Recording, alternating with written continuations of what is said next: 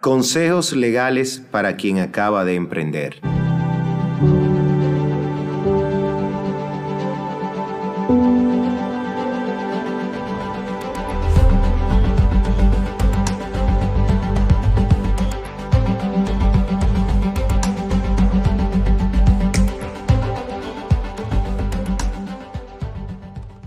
Mi nombre es Daniel Eduardo Jiménez Sánchez, soy abogado en ejercicio por más de 20 años. Hemos constituido 15 años atrás una oficina de abogados para brindar servicios legales a personas tanto físicas como jurídicas en todo el territorio nacional. Tenemos un ejercicio vasto en diferentes áreas del derecho y estamos aquí para promocionar nuestro trabajo y nuestra persistencia en el mercado.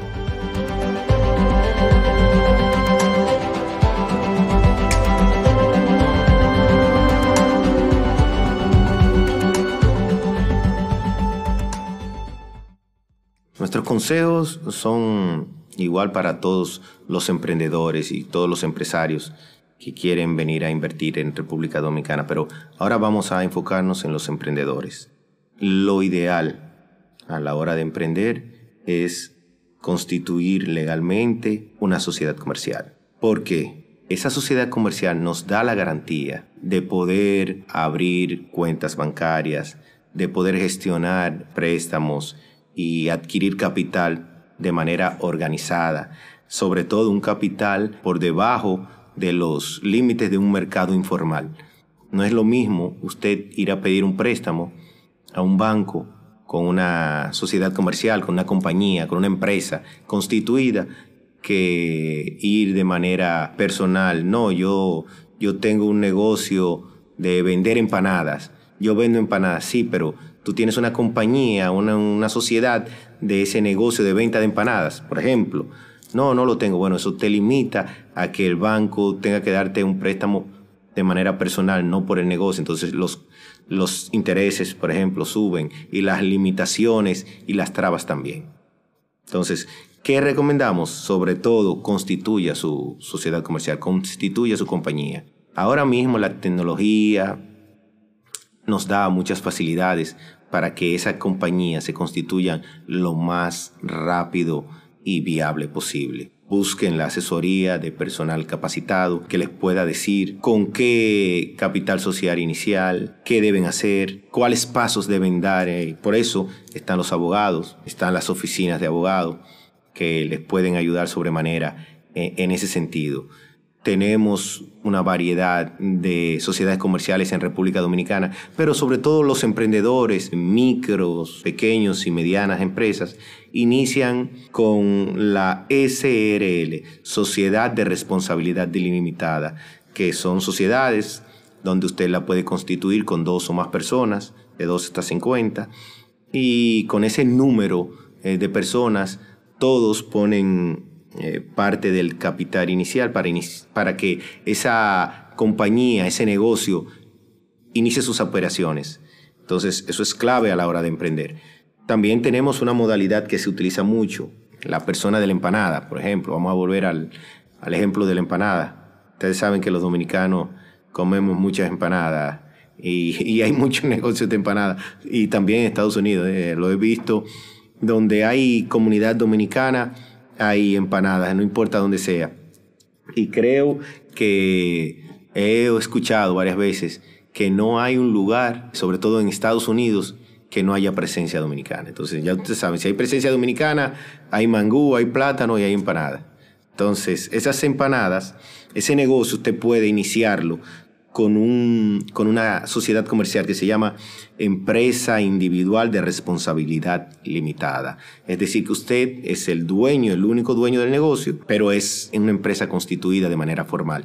Va a tener una RNC a nombre de esa empresa, va a tener, eh, poder abrir sus cuentas bancarias a nombre de esa empresa y va a tener las facilidades que le brinda el Estado, la banca y sobre todo la confianza que le brinda a los clientes el tener una sociedad comercial, en tener una compañía, el tener un negocio legalmente constituido en este país, en República Dominicana.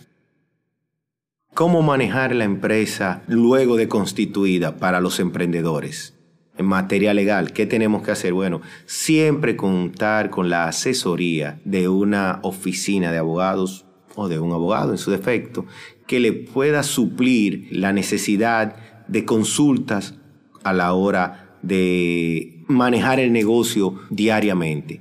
Por ejemplo, vamos a poner un ejemplo que se puede, que se, se da frecuentemente. El emprendedor tiene que contratar un empleado, pero ¿cómo lo contrato? ¿Con qué modalidad? ¿Con qué tipo de contrato? ¿De qué manera? ¿Le tengo que pagar seguridad social? No. ¿Cuál es la vía más idónea para que ese empleado me pueda suplir las necesidades laborales que tengo, pero que yo tenga mis garantías de que eso no me va a traer un problema jurídico, un problema legal posterior. Bueno, para eso están esos abogados para decirles, mire, la mejor manera de contratar a este empleado es esta. De esta forma vamos a hacer un contrato de trabajo por tiempo limitado, por tiempo definido, vamos a hacer un contrato de trabajo de manera indefinida. Eh, hay muchas modalidades, pero para eso están dependiendo cuáles son las necesidades.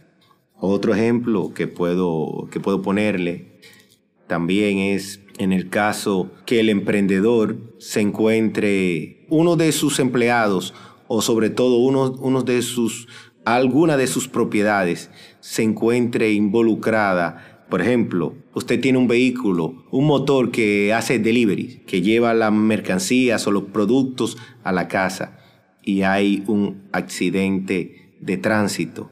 Bueno, por eso usted necesita que una oficina de abogados o en su defecto un abogado siempre esté monitoreando cualquier situación que se pueda presentar, porque ya el abogado le ha dicho que usted necesita un seguro, cuáles los daños a terceros que recomienda por ese seguro, es decir, que lo garantice, que, que garantice su negocio de que en caso de un accidente usted esté cubierto o realmente cubierto por un seguro de vehículos de motor. Eso es por poner un, un escenario. Y posterior al accidente, ahí también va a necesitar que no solamente el abogado del seguro, intervenga en el proceso, sino alguien que realmente vele por sus derechos, por los de usted, no por los de la aseguradora, vele por sus derechos en el proceso judicial que se pueda presentar por ese accidente de, trabajo. Por eso es fundamental, por eso les recomendamos a todos ustedes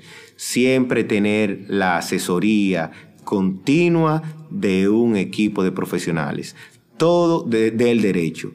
Sabemos que hay diferentes áreas, no solamente del derecho, sino de diferentes carreras que van a necesitar asesoría financiera, van a necesitar asesoría fiscal, van a necesitar asesoría en el área de mercadeo, cómo mercadear su negocio, pero todas son importantes, todas absolutamente son importantes, pero nunca deje de lado la asesoría legal para que se evite muchos problemas a futuro cualquier emprendedor, cualquier compañía eh, de reciente creación, necesita ese seguimiento constante porque tiene que estar redactando acuerdos de colaboración, contratos de trabajo, contratos de confidencialidad y todas esas modalidades que se dan en el ámbito del quehacer diario de una compañía, de un negocio, de una tienda de empanadas. Necesita hasta para vender las empanadas que el abogado revise todo tipo de documentación donde usted pueda poner en juego la responsabilidad penal o civil, tanto suya como de, la empresa. Por eso es fundamental que tengamos ese, ese seguimiento. Tenemos muchos clientes que nos llaman preguntándonos en el caso de que quieren hacerle un préstamo a un empleado. ¿Cuál es la modalidad? Para eso necesitas un abogado.